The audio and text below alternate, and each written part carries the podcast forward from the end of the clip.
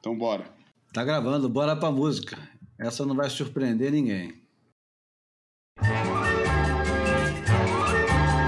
Leva essa prancha pro mar.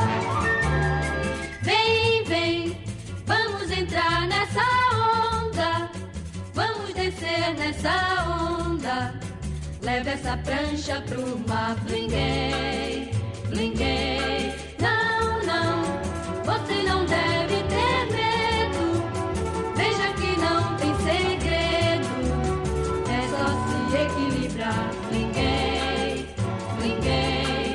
Você subindo, tudo é lindo. Vê que fácil é. Entre no balanço dessa onda pra ficar de pé. Vem comigo, vem, vem. Vamos chegar na areia. Você, garota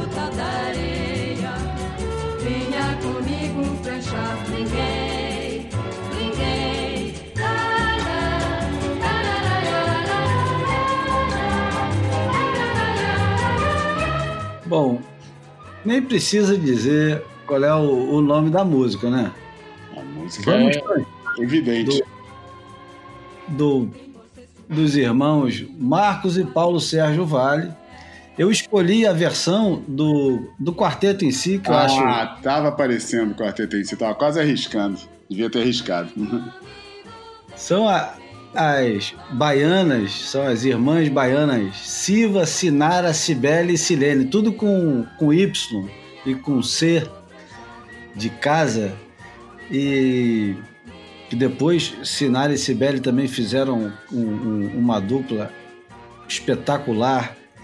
É, Cara, esse, esse clima da música, eu prefiro mais o Vamos Planchar pela, pelo quarteto em si do que pelo Marcos Vale.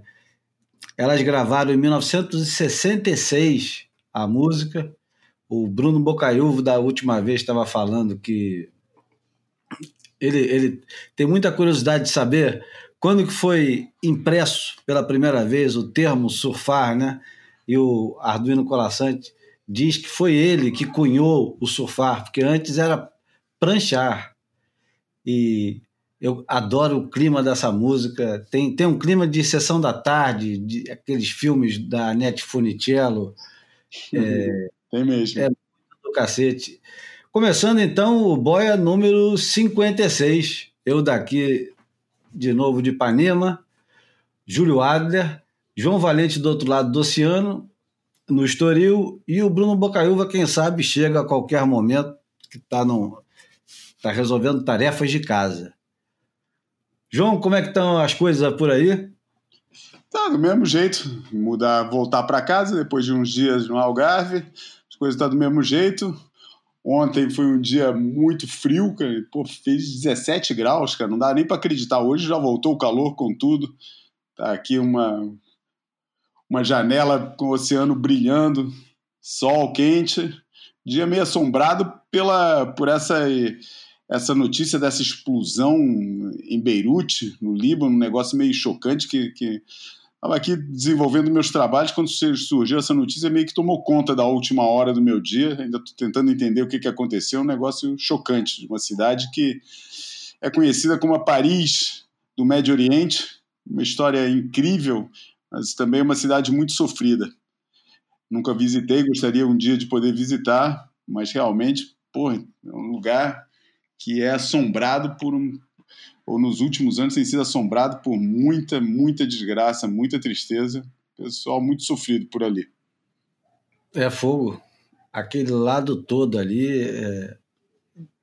Eu tenho muita vontade de conhecer também. Dizem que é lindo. É... E Irã, Iraque, Líbano, Síria. É... São países que têm. Um... Para começar, tem uma história milenar, né? Isso já, já, já é suficiente, né? Porque é, é fascinante. Mas também vou te contar uma coisa: nos últimos 50 anos, o que tem tido de briga lá por causa desse negócio que tem embaixo da terra, principalmente, né? O petróleo. Eu vou te contar uma coisa: tá, tá complicado. Vai demorar para a gente visitar aquilo lá, João, eu acho. É, você não pode se queixar, né, cara? É, mas também não posso sonhar muito. Quer dizer, não pode se queixar porque, pelo menos, né, Jordânia e, e Israel, mesmo que brevemente, mesmo que muito rápido, né, já, já passou por lá, né? Foi, foi incrível, foi uma experiência do cacete. Festival, Festival do Cinema Europeu é, de Amman, na Jordânia, o filme do Tiago Pires, Saca, foi selecionado como representante de Portugal e eu fiz de tudo para poder ir mesmo sendo judeu, fiz questão de ir e fomos eu, Saca, e foi, foi uma experiência incrível. Atravessamos a fronteira, fomos a Israel. Pô, fizeram tem... palestra e o cacete, né? Isso, numa, numa universidade bancada pela União Europeia, em Amman, tudo novíssimo, um, uma coisa. Foi uma experiência do cacete que eu posso contar outra, outra hora. Assim como ficamos também de contar a, a experiência do SAG Surf Culture, e já me adiantei pedindo ao João Rei, que foi o organizador, de participar conosco, quem sabe já na próxima semana. Tivemos milhares de pedidos para para contar melhor essa história e explicar direitinho o que foi o, o Surf Culture e o que foi o último Sagre Surf Culture, que foi a, a onda de macarra do, do, do João Rei. E segundo os números da. Se a gente for comparar né, com os números da WSL, né, João? Ah, é. As, as duas mensagens que eu recebi pedindo para contar a história equivale a 2 milhões de mensagens de audiência que nós temos, pedindo para contar a história, e nós vamos contar a história melhor. Mas nesse de hoje, para começar, antes de, de embalar no, na volta dos que não foram, eu vou colocar a mensagem que eu recebi do Reinaldo Andraus, autor da História do Surf Brasileiro, grande história do surf brasileiro, que será é, publicado em cinco volumes, se eu não estou enganado, e que já tem o primeiro volume publicado, ele é um dos mais atuantes e atentos ouvintes do Boia. E ele mandou uma mensagem que eu, eu acho que vale a pena ser compartilhada, porque merece ser comentada. Tudo bem, Júlio? Eu te prometi também, falei que ia falar sobre atletas, tribos e culturas, né, que foi o, o tema do, do Boia da, da, terça passada. Hoje deve vir outro bem bacana aí. O, sobre atletas, o primeiro atleta mesmo, que acho que, que virou um atleta no surf, acho que foi o Tom Carroll. E não foi nem pela intenção de ser atleta, foi porque ele teve aquela lesão grave na, no joelho, na perna, né? E aí ele fez todo aquele trabalho de musculação e aquilo se provou em power, né? Eu acho que a partir daí o pessoal abriu o olho. Se você for pegar historicamente, né, o Duque Kahanamoku, é, desde o início, né, da raiz da raiz, já era um atleta, né, era um nadador, e ele tinha esse aspecto atlético como a maioria daqueles beach boys lá, o, Rabbi Kekai, todo o atleticismo dele que fez ele surfar até os 80 e alguma coisa, né? Mas aí vindo mais, você pode pegar o Greg Noll, que não era bem um atleta, né? Que depois ele foi engordando e descambando, mas as fotos do Greg Noll no início e muitos daqueles caras, né? Você pega o José Angel. José Angel, ele dava salto somersault em Waimea quando ele via que dar um wipeout, que ele não ia conseguir dropar, ele dava uma cambalhota do alto daquelas zonas que ele estava se divertindo, né? Morreu mergulhando, foi uma, uma sina, né? Mas o cara era super bem preparado, já tinha umidade, né? Eu não sei, você citou o Sean Thompson, para discordar um pouquinho. Eu acho que o Sean Thompson ele surfava mesmo. Eu não lembro dele fazer um preparo físico assim. Ele tinha aquela paixão pelo surf, ele tinha uma preocupação da, da imagem, né, que ele queria passar do esporte se profissionalizando, mas não considero ele um atleta. Atleta mesmo foi agora. E, e o porquê que o Brasil está nessa situação? Você pegar o Ítalo hoje, você deve ter visto um vídeo recente dele, tá, tá com aquelas cordas lá todo suado, treinando, né? Já do início desse ano, no meio da pandemia, é o cara mais preparado. E se o pessoal não vier não entender que tem, não vai conseguir fazer frente para ele. Ele vai ganhar mais títulos, aí neguinho vai ter que correr atrás. Mas o eu acho que toda a história, o trabalho do Pinga, tudo, foi deixando enxergar que tinha que ter aquela composição de coisas, que o intelectual, o talento mistura com o atlético. E tem até um risco no caso do Ítalo, né, de exagerar, né? Alguns surfistas até já acabaram ficando meio duros, né? Porque o surf você precisa ter flexibilidade.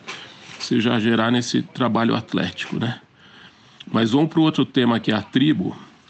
É, eu, eu gosto do termo tribo também. Eu lembro que uma vez eu fui entrevistar o Net Young no início dos anos 90, lá no Turtle Bay, no Quilima. Essa entrevista eu publiquei na Hardcore, né? E ele falou que ele se considerava um tribal elder, né? Um ancião da tribo. Achei super legal. Também no, no meu volume 1 eu gostei do, da criatividade do texto do Alex Gutenberg, né? Que ele fez o prefácio. O Sidão eu acabei fazendo uma homenagem, que ia jogar o prefácio para o Sidão. E ele fala que não é mais uma tribo, é uma civilização, né? É bem interessante essa visão também. Eu acho que o mais legal é a gente indo já para o tema de cultura, né? O, a gente preservar esse passado, entender como veio, aceitar a transformação, a gente observando tudo. Nunca vai parar de mudar. A cultura do surf como ela era é uma coisa, o que ela é hoje é outra importante para nós, jornalistas que têm essa preocupação, é manter essa memória. Vamos conversar do que, que a gente pode fazer, algumas coisas juntos. Você com os teus trabalhos aí, eu também estou com a minha gama de, de trabalhos aqui. Vamos ver. E o, o Boia, o, o para lá de Marrakech, duas dicas aí do Tito. Faz programas desse tamanho que você fez, tá legal? Pega um para ele contar a viagem dele para o Maraca, em Arraial do Cabo pega o tema, esse é o tema de um, de um dos para lá de Marrakech. Um outro tema, numa outra vez, tá, até saiu uma foto no meu livro, aquela da. Quando fecha o capítulo do Rio de Janeiro, tem ele com os amigos no Jeep, onde era o Barra Shopping, né? Indo pra prainha, pra.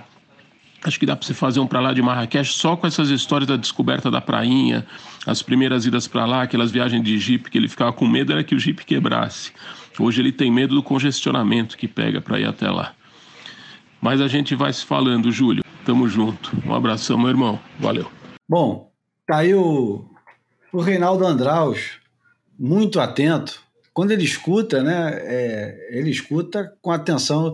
Imagina até que ele pega um caderninho e vai anotando as coisas, né, João? A porra, cara... sistemático do jeito que ele deve ser para fazer esse trabalho que ele está fazendo incrível de contar a história do surf brasileiro com um nível de detalhe que nunca foi contado antes. É, ele deve ser um cara muito metódico mesmo. É, eu, eu, não sei qual é o método de trabalho, conheço, conheço mal, conheço muito melhor o, o, o, dragão de conversas que a gente tem ou por telefone ou antigamente por e-mail do que, do que pessoalmente, que a gente deve ter se encontrado umas duas vezes, três vezes no máximo. É, mas, e não conheço o método de trabalho dele, mas ninguém faz um trabalho desse sem, ter, sem ser metódico. Caoticamente não, não funcionava.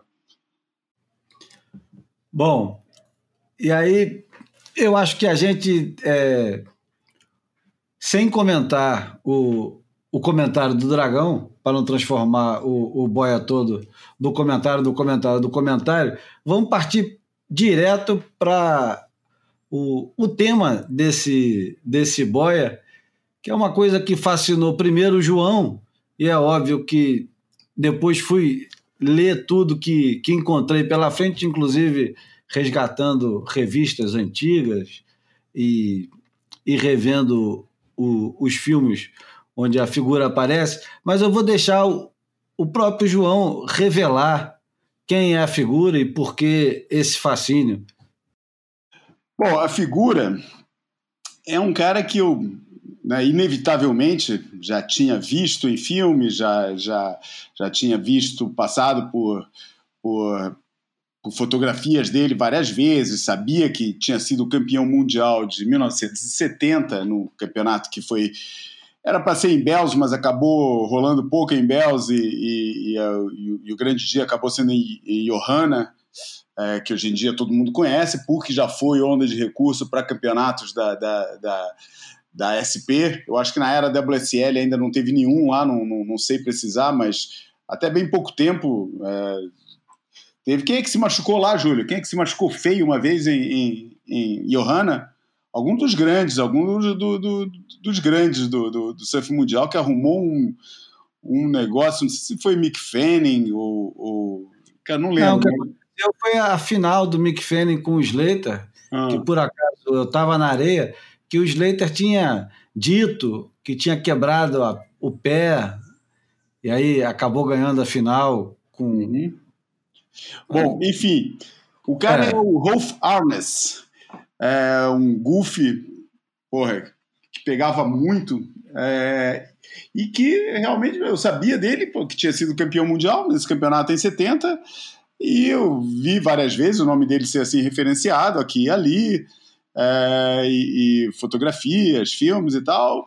Um nome que eu estava familiar, mas que eu nunca tinha investigado. Daí o que me chamou a atenção para o nome dele, na verdade, foi uns textos que até foi você que me mandou do, do, do Derek Hind explicando um conceito que ele está desenvolvendo, que é o RAT Tour, um, que é RAT significa RAT é, é um acrônimo para Roots Art Test.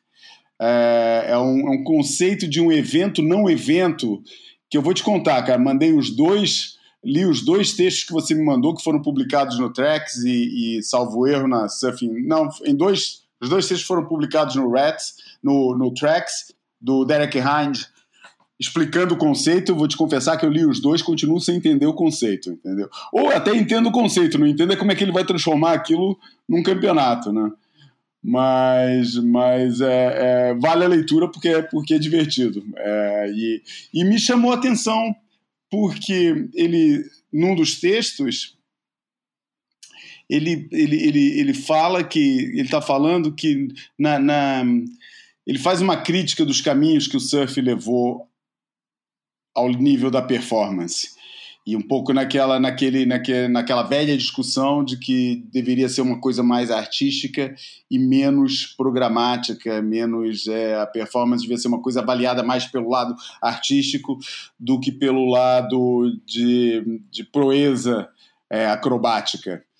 Um, e ele está falando que no, no, no nascimento, ali na alvorada do circuito mundial em 74, assim, um pouquinho depois do Morning of the Earth, e não muito depois do Rolf Arnes ter saído fora do. ter desaparecido do esporte depois de ter sido campeão mundial em 1970, que o critério do campeonato em Bells e do Surfabout, que era outro campeonato muito importante que acontecia na Austrália nessa época, é, se aproximava mais do conceito, o, o critério de julgamento, é, se aproximava mais do conceito de arte do que o, o, o, conceito de. Ou pelo menos tanto, pelo, era avaliado tanto pelo lado artístico como pelo lado das, das, das manobras.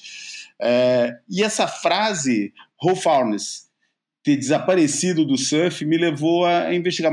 Como assim desapareceu? É que, como eu nunca investiguei, achei que era, era uma daquelas figuras perenniais que estava sempre por aí, tipo o Net Young da vida e tal, que a gente vai ouvindo falar dele de vez em quando, aí desaparece, daí tem mais protagonismo uma época, menos outra, mas que estava sempre ali. Né? E, e falei, como assim desapareceu? Daí eu comecei a investigar um pouco e, e, e, fui cair no, no, Claro que a primeira fonte é sempre o Matt Washington, né? Deixa eu ver o que o Matt Washington escreve no, na enciclopédia do surf sobre ele. E daí ele faz a referência de uma matéria escrita pelo Drew Campion para o Surfer Journal, chamada. Uh, como é que chama? Putz, agora está me falhando o nome. Enfim, uh, já, daqui a pouco já vem o nome da matéria. É, é um nome bonito até, e agora tô, tá, tá me incomodando não lembrar. Alguma coisa Blue. É, bom, não sei. Eu tinha esse Surface Journal aqui, porque já é um Surface Journal um pouco antigo. Clockwork, Clockwork Blue. Exatamente, Clockwork Blue. É, é, tem essa referência kubrickiana né, do, do Clockwork Orange, do, do A Laranja Mecânica, que é uma coisa meio difícil de traduzir, mas é, o, ele, ele, eu fui achar essa revista que eu tinha aqui, é do ano 2000, uma edição do ano 2000 do Surfer Journal, e peguei, e quando fui para Sagres, falei, ah, isso vai ser a minha leitura. texto é longo, a matéria é longa, como aquelas matérias que só o Surfer Journal se pode dar o luxo de fazer no mundo editorial do surf. E, cara, me fascinou a história dele. Me fascinou porque tinha tanta coisa que eu não sabia dele que, que, que eu fiquei assim falando: caramba, como é que isso, como é que eu nunca soube disso? Começa que ele era filho de uma celebridade, que é o pai dele era o James Arness. É engraçado isso, porque o, o nome do pai dele escreve de um jeito, mas o nome do filho de outro. O nome do pai dele é Arnes e o do filho é Arnes, tem um U no meio. É, mas, seja como for, o James Arnes foi a estrela. Ele fazia umas pontas aqui ali, sempre foi surfista, foi daquela geração de surfistas que surgiu ali nos anos 40, é, em Malibu e, e, nas praias em volta ali de, de Malibu. Mesmo, mais ou menos a mesma geração do John Milius, o diretor, de, de o diretor do, do né, coautor do, do argumento do Apocalipse Sinal e diretor do Big Wednesday e, e de vários outros filmes. Conan é... Bar... Oi? Conan o Bárbaro. Conan o Bárbaro, exatamente. É, enfim, e, e o, o, ele era dessa geração e a certa altura, naquele, naquele limbo né, de, de caras que vivem fazendo umas pontinhas nos filmes de Hollywood ou nas séries de televisão ali, é, esperando que algum dia a sorte é, sopre do lado deles, né, o vento vai soprando do lado deles, o vento soprou muito, porque ele foi convidado para fazer uma estreia. Ele tinha participado em alguns westerns com o John Wayne. E sondaram o John Wayne para fazer, para estrelar uma série de televisão chamada Gunsmoke, Uh, e o John Wayne já na época já era uma estrela, já era uma estrela grande em Hollywood, tinha a vida toda resolvida a nível de cinema, não estava nem um pouco afim de, de, de, se prender com uma série de televisão que tem um ritmo de trabalho muito mais é, é, regular é, do que cinema.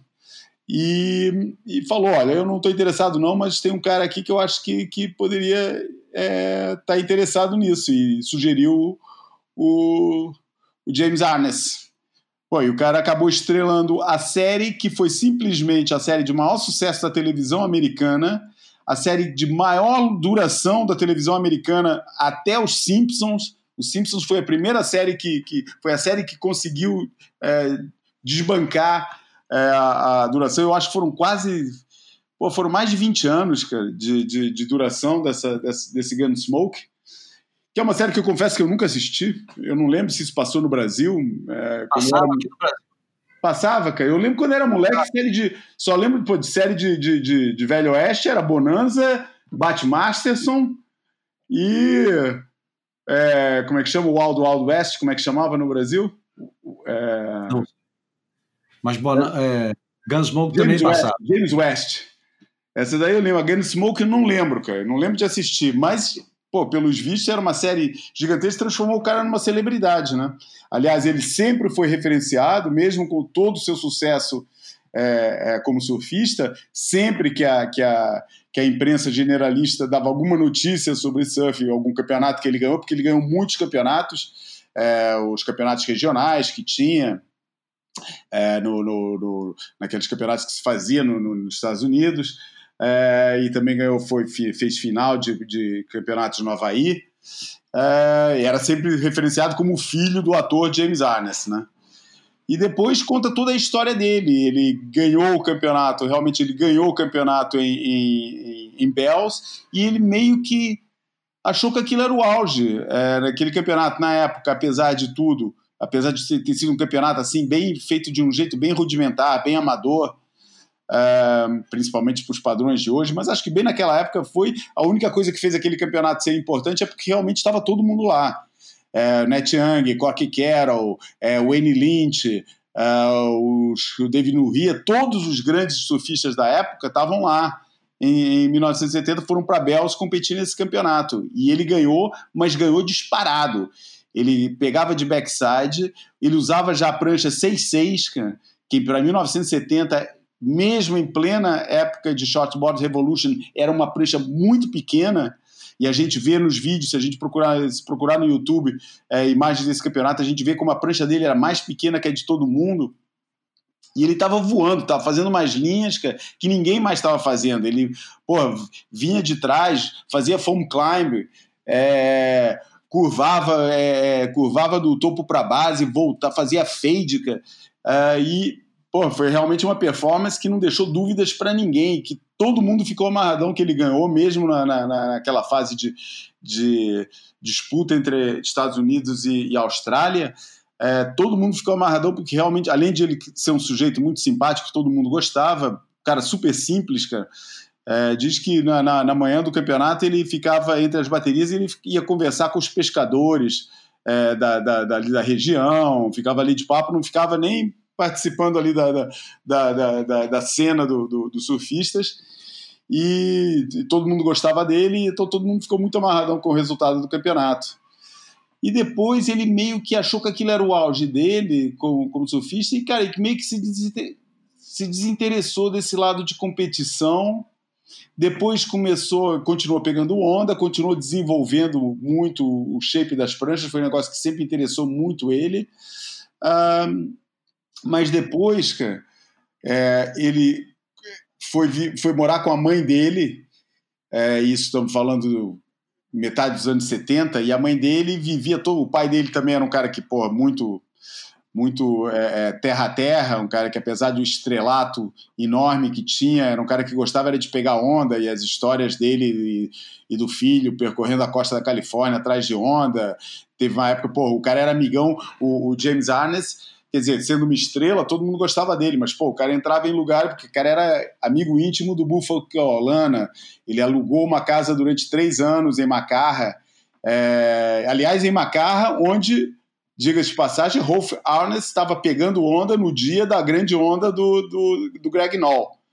Uh, no dia da grande onda, naquele dia que a mítico da, da, da, maior onda alguma vez, uma daquelas mitologias deliciosas que o surf tem, da onda do Greg Noll, que também, depois de pegar essa onda, meio que falou que chega e parou de, de, de surfar, o Greg Noll. De manhã, quando o mar ainda não estava tão grande, mas já estava gigante, é, o, o, o Rolf estava pegando lá e quebrando no, no inside, no bowl de, de Macarra.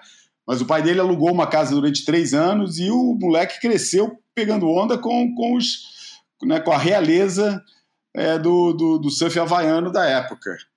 Então, é, é, ele, ele tinha esse historial todo e, e quando ele voltou da, da Austrália, ele meio que falou: pô, minha vida vai tomar outra direção agora. E começou, resolveu se inscrever na faculdade, é, falava, ele dava declarações falando que não se via é, dando muita importância para o surf, né, que achou que era uma fase da vida dele, sempre viu como uma fase da vida dele, não como uma coisa que ele fizesse a vida inteira. Daí ele, o, o, ele foi morar um tempo com a mãe e com a irmã que viviam totalmente o, glamour da vida de Hollywood.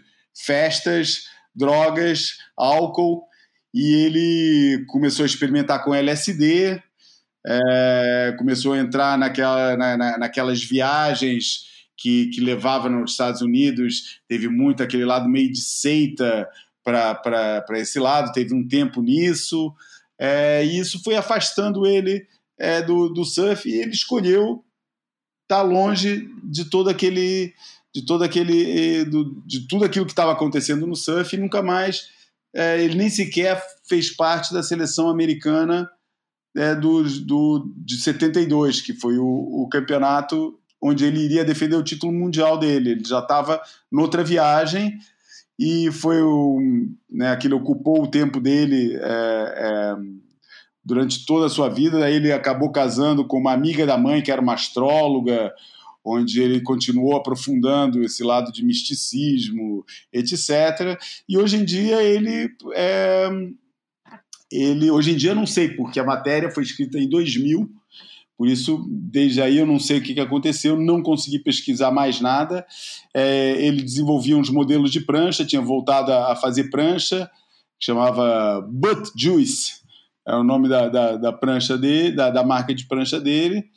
E, enfim, parecia um cara resolvido, é, continuava frequentando espaços de meditação, é, é continuava nessa, nessa, nessa viagem de busca interior, mas aparentemente saudável e, e com um negócio de, de, de, de, de prancha de surf.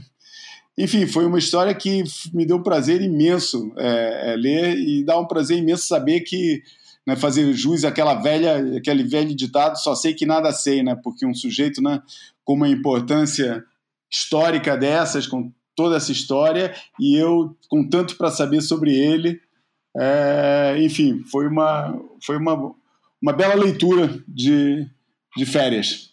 Deixo aí a recomendação para quem quiser investigar mais sobre esse personagem fascinante, Rolf Arnes. É, quem quiser saber não só essa, como quase todas histórias, pelo menos aqui fora da, da América Latina, né? Porque tem muito pouco da América Latina no, na enciclopédia e na história do surf do Matt Walsh, com exceção de um, um, peruano, um brasileiro, uma coisinha ou outra ali, é, fica meio capenga. Mas o trabalho é monumental, né? E está uhum. disponível para quem quiser pagar apenas 3 dólares por mês, que eu acho que é uma micharia que qualquer um pode pagar e deveria pagar, nem que fosse apenas para manter vivo o projeto do, do Matt Walsh, que volta e meia nos brinda com, com esse tipo de, de história, lembrança e, e resgate, que, para quem não sabe, é uma grande descoberta, e para quem não lembra que sabe, é uma grande redescoberta. É... E olha Tem só, nesse, nesse, nesse sentido, Ju, tá pensando aqui, nós temos um projeto que não vou falar aqui, que não, não, não vale a pena, mas me fala uma coisa, cara. É, você concorda comigo? É, dizer, não, é, não, não, vou fazer essa pergunta, não, cara. Vou fazer outra pergunta, cara.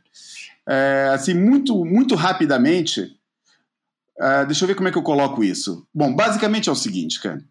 Para um sul-americano, ou vamos falar de brasileiro para falar uma, uma, uma, nação que tem uma relevância hoje em dia equiparável à dos Estados Unidos e da Austrália é, no, no, surf mundial, é, para um surfista brasileiro ser uma entrada na enciclopédia do surf, parece que tem que ser um cara que conquistou muito do ponto de vista competitivo. Enquanto que para enquanto a, a, enciclopédia e a história do surf é, é, internacional, que é uma história relatada ou por americanos ou por australianos, não existe um relato da história mundial do surf que não seja do ponto de vista é, americano ou australiano. Enfim, estou mentindo, existem livros franceses, mas os franceses assumem a narrativa americana anglo-saxônica, eles só fazem um capítulo à parte para falar um pouco deles, ou da Europa, que na verdade se resume, é, nesse âmbito, se resume a Inglaterra e, e, França, mas é um capítulo, não é uma coisa homogênea. É, o, o, parece que o, o, surfista brasileiro, voltando aqui a, a, ao, ao, que eu estava tentando colocar, tem que ser um, um grande campeão e que não existe espaço para aqueles personagens intermédios, como ela está recheada de americanos e australianos que nunca foram campeões de nada, nunca conseguiram resultado de relevância, mas são personagens de altíssima relevância nessa história. É, quem seriam personagens que não estão do surf brasileiro que poderiam, assim, tipo, me dar rapidamente cinco nomes que você acha que deveriam estar na enciclopédia do surf e que não estão? Ah, o primeiro é muito fácil, né? O Tito Rosenberg. Tito Rosenberg precisava não apenas de um livro, como de é, um capítulo bem desmembrado na, na enciclopédia e talvez até na história do surf. Não, nem tanto pela, pela relevância dele como, como surfista. É, como surfista, que eu digo, pelo que ele fez dentro d'água, mas pelo, pelo desbravar e pelo fato dele ter sido um, uma figura quase à altura de um Forrest Gump na, na história do surf. Ele estava sempre é, próximo demais de, de personagens importantes e não apenas próximo, como também estava, de alguma maneira, participando, quando não ajudando, né? como foi no caso do Kevin North e do Craig Peters, e ele está na história do surf, é, nomeadamente é, como o camarada que salva os dois aventureiros americanos, mas talvez faltasse um pouco mais de curiosidade sobre quem é aquele personagem que aparece algumas vezes em determinados capítulos da história do surf. Nesse é. caso, em Marrocos, mas esse é um. É um Peter Troy, tem... né? uma espécie de Peter Troy brasileiro, né? É uma mistura de Peter Troy com, com sei lá, é ele mesmo. Para falar a verdade, não vale a pena tentar arrumar muitos paralelos, porque ele tem uma, uma, uma, uma, uma, uma história que é muito única, é muito ele mesmo, não tem muito paralelo. É só para tentar localizar um pouco em termos de importância na, na no, no, panorama do, do, do, surf mundial nessa, na, ou nessa narrativa da história do surf. Mas eu acho que tem, tem, tem um bocado de surfistas brasileiros que poderiam estar na história do surf se a história é, se, se, se tivesse um pouquinho mais de curiosidade. E uhum. também se, se nós, brasileiros, se nós que escrevemos em português, tivéssemos é, mais relevância nesse mundo impresso e publicado é, de histórias em inglês. Mas tá é uma falha. Agora isso está nas nossas mãos, mas isso é o tal projeto que, eu não, que a gente não vai falar agora. Mas, é, mas temos, olha só, de cabeça, rapidamente, histórias fascinantes. É, vou falar dos cinco cariocas principais, que o, o PP, por acaso, já está na, na, na, enciclopédia, mas o Cauli não está. O, o Rico, não sei se está, deveria estar. O Otávio Pacheco, deveria estar também. É, Paulo Proença, Paulo Tendas, eu já fui para um paulista. É, o Picuruta. O Bocão, cara. O, o, Bocão eu não tenho certeza de citar, mas é outro. Eu, ele estava nos cinco cariocas que eu ia mencionar, acabei deixando ele por último. Entrou o Paulo Tendas e o Picuruta antes. Mas o Penho, por exemplo, é, a, história, a história do Penho e, e porra, eu, eu acho que tem mais uma cacetada de gente. Eu porque... se Johnny Fane tem, tá, tem um lugar na história, pô, esses caras também têm, entendeu? Esses caras também têm. Pô, porque o Johnny Fane né, era, um, era um personagem local. O Johnny Fane, como outros, né? Vários deles, Tubesteak, pô, uma porrada deles, cara, que são personagens. Oh, um camarada, um camarada que, que, que merecia um, um capítulo extensivo era o Arduino. Nem tanto é, pelo fato dele ter sido surfista, mas tudo que esse cara representa para a cultura de praia aqui do Brasil e, por extensão, para tudo que vai desaguar hoje em dia em Medina e o caramba, um Arduino merecia atenção, assim como se bobear um Bruno Hermani, é, Irecir Beltrão, e mais um, uma caquerada é, de gente que, que botou os pés na prancha alguma vez e que resolveu passar o dia abraçado com a prancha de surf, pegando onda, ou que pegou o carro e saiu viajando. A gente tem, a gente tem muitos personagens interessantes, cara. Exatamente. Tem o Paulinho Guille, que foi morar em Santa Catarina nos anos 70. E tem até Nossa. personagens que têm uma história comum com a gente, é, com a gente que eu falo, com os dois países que estão aqui nessa, nesse boia, né? Verdade, tem mais uma porrada. Mas olha, só, só para não, é, não, passar tempo demais em torno do Rolf Arnes. Arnes. Onde é que ele já estava, né? Já, já, já, tinha ficado não, lá para trás. Mas eu queria dizer que Queria falar o resultado do campeonato. O resultado do campeonato foi o seguinte: em primeiro lugar, o, o Rolf, em segundo, o Midget Fairley, em terceiro, o Pete Droyan, em quarto, Rena Belira, Keone Downing, em quinto e em sexto, Net Young. É, Pô, a caixa grossa, né, cara? Eu acho que vale a pena é, falar o resultado pelo seguinte: Primeiro, porque o campeonato, é, segundo pessoas que, que testemunharam, foi um campeonato que durou 14 dias. Estamos falando vou repetir, 14 dias.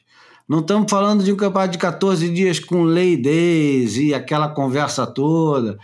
São 14 dias intensos de convivência de gente de tudo quanto é lado do mundo e de numa época, estamos falando de 1970, ou seja, na época onde estava todo mundo experimentando não apenas tipos de pranchas diferentes, como substâncias diferentes e tudo quanto era tipo de, de estar e de fazer, né?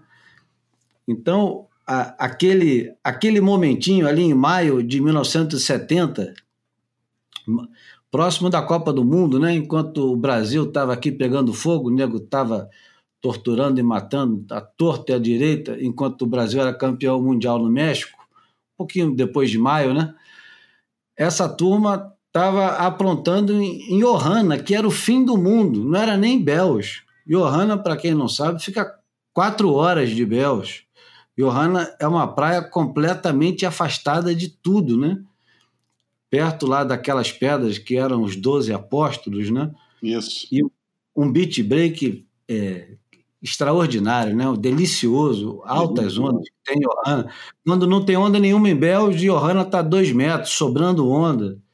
Tem onda para a direita, para esquerda, cheia, buraco, beat break, point break, é, é, é, muita onda que tem naquele negócio. E o, o Rolf Harness, ele além de ser completamente desconhecido para o grande público da época, ele, numa entrevista, ainda em 70, logo em seguida, é, também para o Drew Campion, que era o grande jornalista, ele diz que não achou nada demais no surf de ninguém lá, que ele foi. O cara perguntou: alguém estava surfando muito bem? Alguém te impressionou? Ele falou: não, não achei o, o Renan Belira estava surfando bem, mas ninguém me chamou a atenção. Quer dizer, o cara, eu acho que primeiro por ele ser filho de uma grande estrela de Hollywood, devia ser um cara difícil de impressionar, né? É. Ele não era um cara fácil de impressionar, não era um, um caipira qualquer que saiu, sei lá, do interior dos Estados Unidos. Se deslumbrava com qualquer coisa, né? Para encontrar com os grandes ídolos dele. Então ele achou que os australianos não surfavam nada demais, ganhou o campeonato também, disse que nada na vida dele ia mudar e não tinha pretensão nenhuma de competir de novo. Foi eu fui campeão mundial naquela época, a única coisa que tinha no ano que era equivalente a qualquer campeonato de dimensão mundial era esse campeonato, que era o World Surfing Championship, que tinha desde 1962, né? Uhum. E que não era todo ano, era de dois em dois anos. Verdade. Então ele, ele, ele aparece e depois some, não se fala mais nisso e está resolvido o assunto. E, eu, e ele era goofy, ou seja, naquela época é, não, é engraçado, você falou todos esses nomes que você falou aí, né, que, que, de, que, tiveram nas fases finais da prova. Acho que qualquer um dos nossos ouvintes consegue localizar muito bem quem eram esses caras, né? Todos eles, cara. Midget Fairley, Pornet Young, é, Renault Belira, todo mundo sabe contar uma história desses caras. Pô, mas o vencedor, pô, me pergunto quantos saberão contar uma história sobre o Rolf Harness, né? Ah, e Goofy não vencia campeonato para direita. Também tem essa. Isso.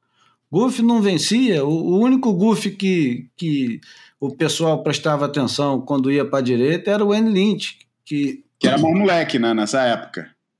Já não era mais tão moleque, né? Porque se a gente lembrar bem, o Evolution ele tinha 14 anos e o Evolution é de 68. 60, 68, eu achava que era um pouquinho antes, mas enfim, ele já não era tão moleque é, o Rolf também era muito moleque, tinha 18 anos, recém-completos. E, enfim, e, ao me deparar com, com essa história, eu fiquei pensando, porra, e, e, no Brasil? Quem são os caras que equivalem a um, a um personagem como esse?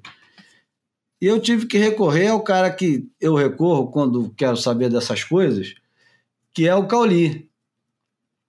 O Cauli ele poderia ser um desses caras, mas não é porque ele ganhou demais. E o Cauli sempre amou competir. E, e ele ganhou o sem Cauli, parar. Aliás, o Cauli, aliás, é um dos personagens do surf brasileiro que merece uma entrada na enciclopédia, né? Principalmente quando é, olha com lente de aumento, né? E, porra, eu tô enchendo o saco dele, uma hora ele vai ceder a entrevista.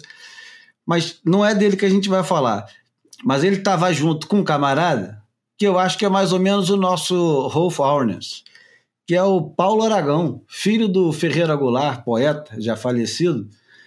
O, o Cauli conta essa história e escreve também no Facebook, volta e meia, ele conta essa história. É uma história, é uma lenda do surf brasileiro que ninguém conhece muito bem. Tá aí mais um motivo para o Dragão mandar uma mensagem, mas o Paulo Aragão competiu em 74 no Peru, primeira vez que ele foi ao Peru. Segundo o Cauli, o mar estava gigantesco, estava ele, o Paulo Aragão e o PP, e o PP era muito novo, não, não pôde competir porque os caras não deixaram ele entrar. E o, o Paulo Aragão foi até a final do campeonato, no campeonato internacional de tablas havaianas, quem ganhou o campeonato, segundo o Cauli se recorda, eu não consegui confirmar nada disso, mas eu vou com a palavra do Cauli. Quem ganhou foi o Gordo Barreda, que era um, um excelente surfista peruano dos anos 60, 70 e que também fazia altas pranchas. Todo o pessoal dessa época conta que ter uma prancha do Gordo Barreda era um sonho para a rapaziada. E a final foi Gordo Barredo em primeiro, Jeff Heckman em segundo, terceiro Gary Lopes e em quarto Paulo Aragão. E o Cauli conta que todos os peruanos juravam que quem tinha ganho o campeonato era o Paulo Aragão, mas ninguém ia dar para um brasileiro a vitória. Então ficou o peruano com os dois havaianos e o brasileiro zebra ali. E depois o Paulo Aragão sumiu do mapa ninguém, ninguém lembra do Paulo Aragão, ninguém fala do Paulo, Ara, Paulo Aragão. E eu perguntei que fim levou. O Cauli disse que, bom, colou nos caras errados no Peru. Imagina, Peru em 1974, coisa mais fácil que tinha era tu colar num cara errado. Porra. E outra, outra história interessante que tem em comum o Brasil e Portugal, que também é uma história muito boa de ouvir, de contar, é a história de um grande surfista brasileiro dos anos 70 que vai morar em Portugal é, numa época onde quando, né? Onde não? Uma época que ninguém conhecia Portugal, que ninguém sabia se Portugal tinha praias, tinha onda. Portugal era, era um era um, um, um pedaço inóspito do planeta que ninguém fazia a menor ideia do que encontrar. Esse camarada vai morar em Portugal no início dos anos 70, some da, do radar aqui no Brasil e volta, eu se não me, se não me engano, ele volta a 74 ou 75 e ganha o Festival de Ubatuba, que era o único grande campeonato que tinha no Brasil. Estamos falando do Marquinhos Berenguer. E o, o Cauli disse que o, o Marquinhos Berenguer também é, voava e quebrava as ondas e que o, o que aconteceu nessa época a, assustou muito. Ele chegou com prancha diferente, com estilo diferente e já saiu ganhando o principal campeonato que tinha no Brasil.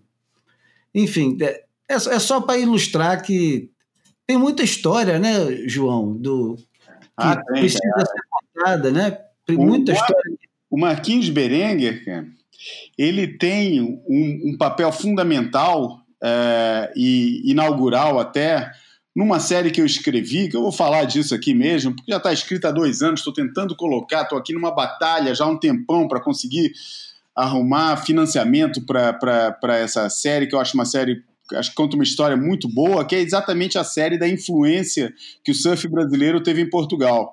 Partindo de uma premissa que é, eu cheguei à conclusão que o, o, a, o, o surf em Portugal começou pela, pela influência do estilo de vida através dos australianos, americanos, ingleses e franceses também que, que passeavam, que passavam por aqui, muitos deles a caminho de Marrocos, na época, iam para a França. França era o ponto de chegada, Chambres d'Amour, aquelas ondas que já eram conhecidas, o Segor também, Biarritz, já eram conhecidas e que era o ponto de chegada desses sujeitos na, na, na Europa. É, e depois eles dali compravam uma Kombi e, e que em Portugal tem o delicioso apelido de pão de forma, carrinha pão de forma, e, e depois iam para Marrocos e o caminho de passagem era sempre Portugal, né? Uh, e por aqui deixavam equipamentos na volta, deixavam prancha, vendiam prancha, vendiam é, as roupas, etc. E deixavam as sementes do, do, do, estilo de vida de surf. O primeiro brasileiro de que se tem notícia que foi para Portugal, que veio para Portugal, foi Marquinhos Berenguer, porque o pai dele, salvo erro, era adido militar e veio fazer um veio veio veio para Portugal com a família e veio, vieram os dois irmãos Marquinhos e o seu irmão que agora me falha aqui o nome é, Bento. Bento Bento exatamente eles vieram para cá e esse momento é definido nas palavras de, algum, de alguns amigos contemporâneos e que ficaram amigos dele, eram os companheiros de surf numa fase coisa, quase embrionária do surf em Portugal, que esse cara trouxe a primeira noção do que era performance numa onda. Porque naquela época, pô, o surf em Portugal se resumia ainda muito naquela fase de, porra, vou tentar ficar em pé e chegar o mais e andar em pé em cima da prancha o mais longe que eu conseguir. A noção de performance, de curva, é, de, de manobra, é, é, foi quase assim de uma forma consistente, que não fosse um cara que passava por aqui, uma meia dúzia, via ele pegar onda e tal e, e ir embora. Não, o cara que estava aqui, que pegava onda é, direto por aqui, foi o Marquinhos Berenguer e ele se tornou uh, o primeiro, a primeira referência de performance é, que o surf português teve. E, de, e, e de, isso inicia uma história que mostra que o surf brasileiro, a influência do surf brasileiro em Portugal foi sempre pelo lado do esporte, muito mais do que pelo estilo de vida. Os brasileiros que vinham para cá e que e cada vez e, e, e, quando essas visitas de surfistas brasileiros a Portugal começaram a se tornar é, é, regulares, vinha sempre com uma ideia de surfista de competição, era, eram sempre quase sempre surfistas de competição, é, ou então era gente que já tinha um pé no, no, no, comércio como fabricante de prancha.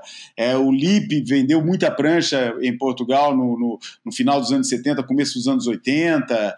É, já vinha com uma ideia de, de um esporte organizado, profissionalizado e e cada vez mais, e as revistas brasileiras que começaram a vir para Portugal numa fase já avançada da, da, da visual esportivo, é, foi a primeira revista brasileira que veio para cá, eram revistas que punham uma ênfase muito grande nos campeonatos, nos patrocínios, em toda essa filosofia que acabou moldando muito o surf português.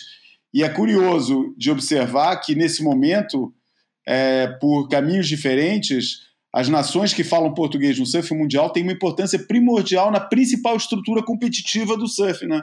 Portugal, pelo lado organizacional, hoje em dia é a sede da WSL Europa e, por extensão, África e, e Médio Oriente, essa região é, que, que, que, que, a, que, a, equipe portuguesa é, que toma conta desse departamento é, WSL tem uma importância fundamental. O modelo de negócio dos campeonatos que a WSL procura aplicar nos seus campeonatos foi, em primeiro lugar, é, aliás, não foi em primeiro lugar, mas Portugal simboliza esse tipo de desenvolvimento, esse tipo de modelo é, financeiro e econômico. Portugal simboliza como quase nenhum outro lugar do mundo, tem um poder muito grande é, a esse nível.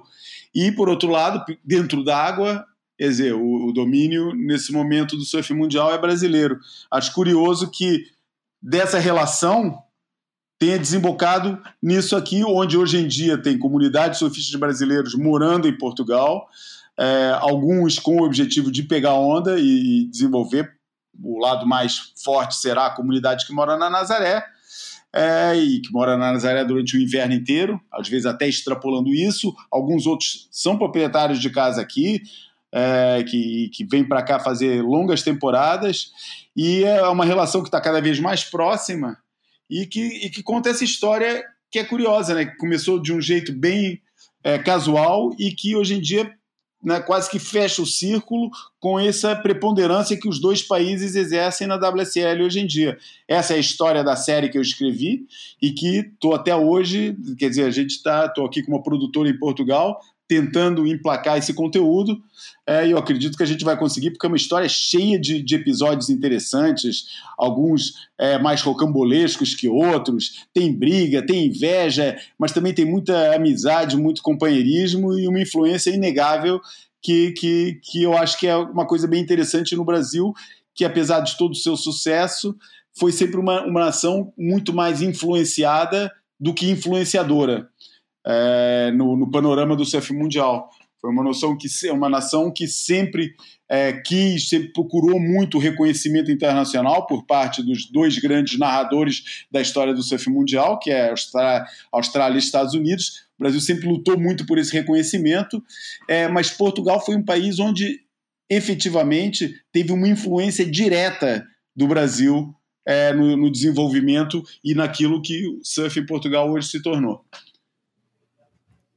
E, e, vai se espalhando, né? Porque eu acho que é, cada ano que passa, essa influência do, do.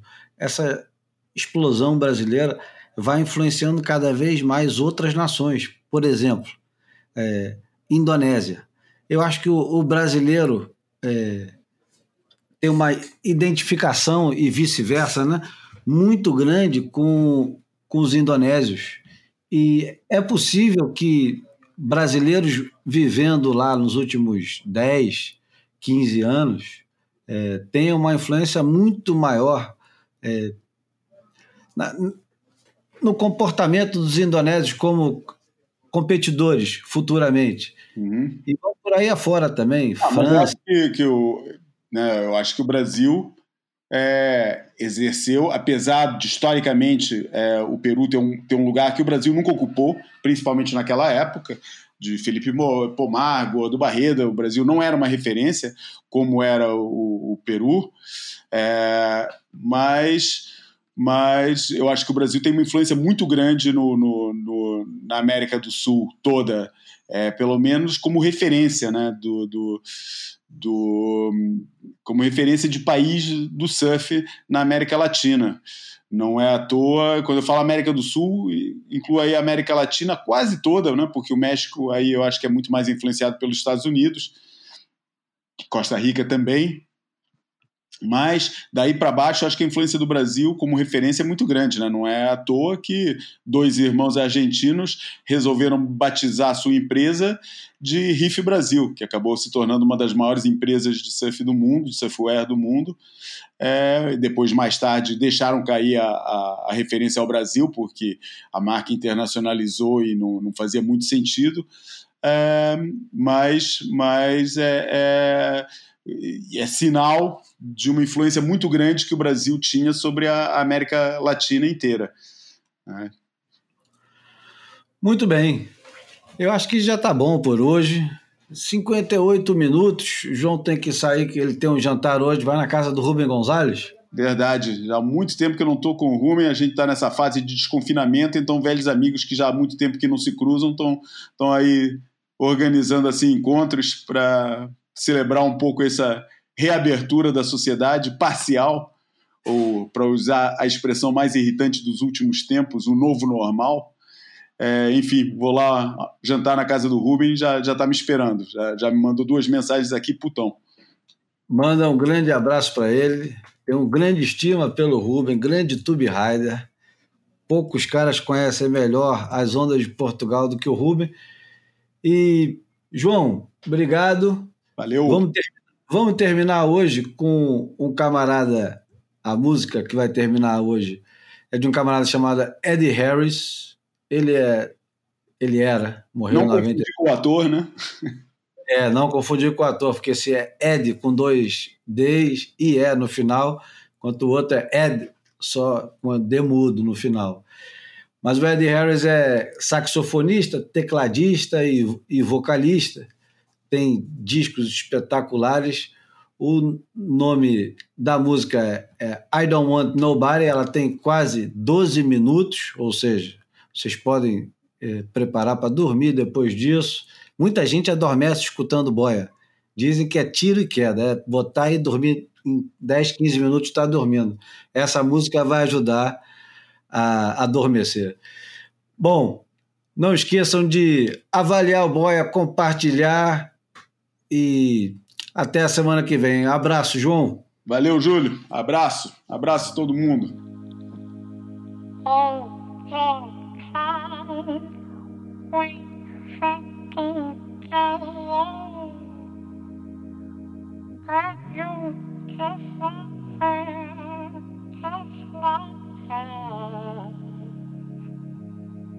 You don't care I